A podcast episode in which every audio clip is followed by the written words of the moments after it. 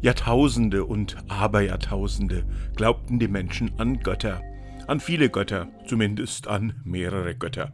Sie bauten in ihren Gedanken zwar Hierarchien, setzten einen Gott an die Spitze einer ganzen Götterschar, aber dass es überhaupt nur einen einzigen Gott geben könne, schien den Menschen sehr lange Zeit doch fremd.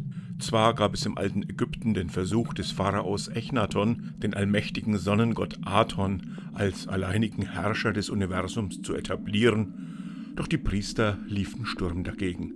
Und als der Pharao starb, merzten sie radikal die Idee von nur einem Gott aus und versuchten, jede Erinnerung an den Ketzer Echnaton zu tilgen. Doch in der Mitte des 6. Jahrhunderts vor unserer Zeitrechnung entwickelt sich etwas Revolutionäres. Das kleinste Volk unter allen Völkern, wie es in der Bibel heißt, das jüdische Volk, macht allmählich, also nicht von heute auf morgen, den vielen Göttern den Garaus. Wie konnte es dazu kommen?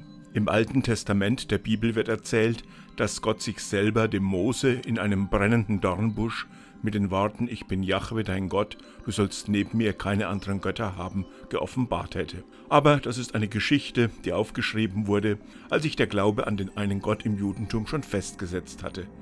Die Karriere von Jahwe als einziger Gott begann viel früher mit einer Katastrophe. Im Jahr 587 v. Chr. erobert der babylonische König Nebukadnezar das kleine Königreich Juda verwüstet Jerusalem und zerstört den legendären Tempel Salomos. Die aristokratische Oberschicht der Hebräer wird nach Babylon verschleppt. Man wird das später die babylonische Gefangenschaft nennen. In Babylon begegnen die Juden den Statuen sehr mächtiger Götter. Marduk ist der Oberboss, Ishtar die Göttin des Krieges und der Liebe. Die Juden dagegen verehren einen eher unbedeutenden Kleingott aus ihrer Wüste, eben diesen Jahwe, der bis dahin eher ein Anhängsel des Göttervaters El war. Daher leitet sich übrigens der heutige Name des Staates Israel ab.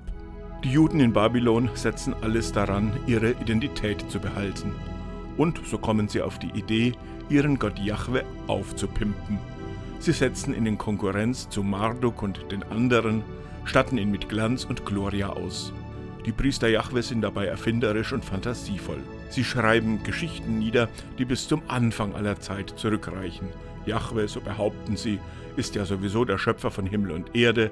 Er hat einst das Volk der Israeliten von Ägypten ins gelobte Land geführt und er wird sein auserwähltes Volk niemals im Stich lassen.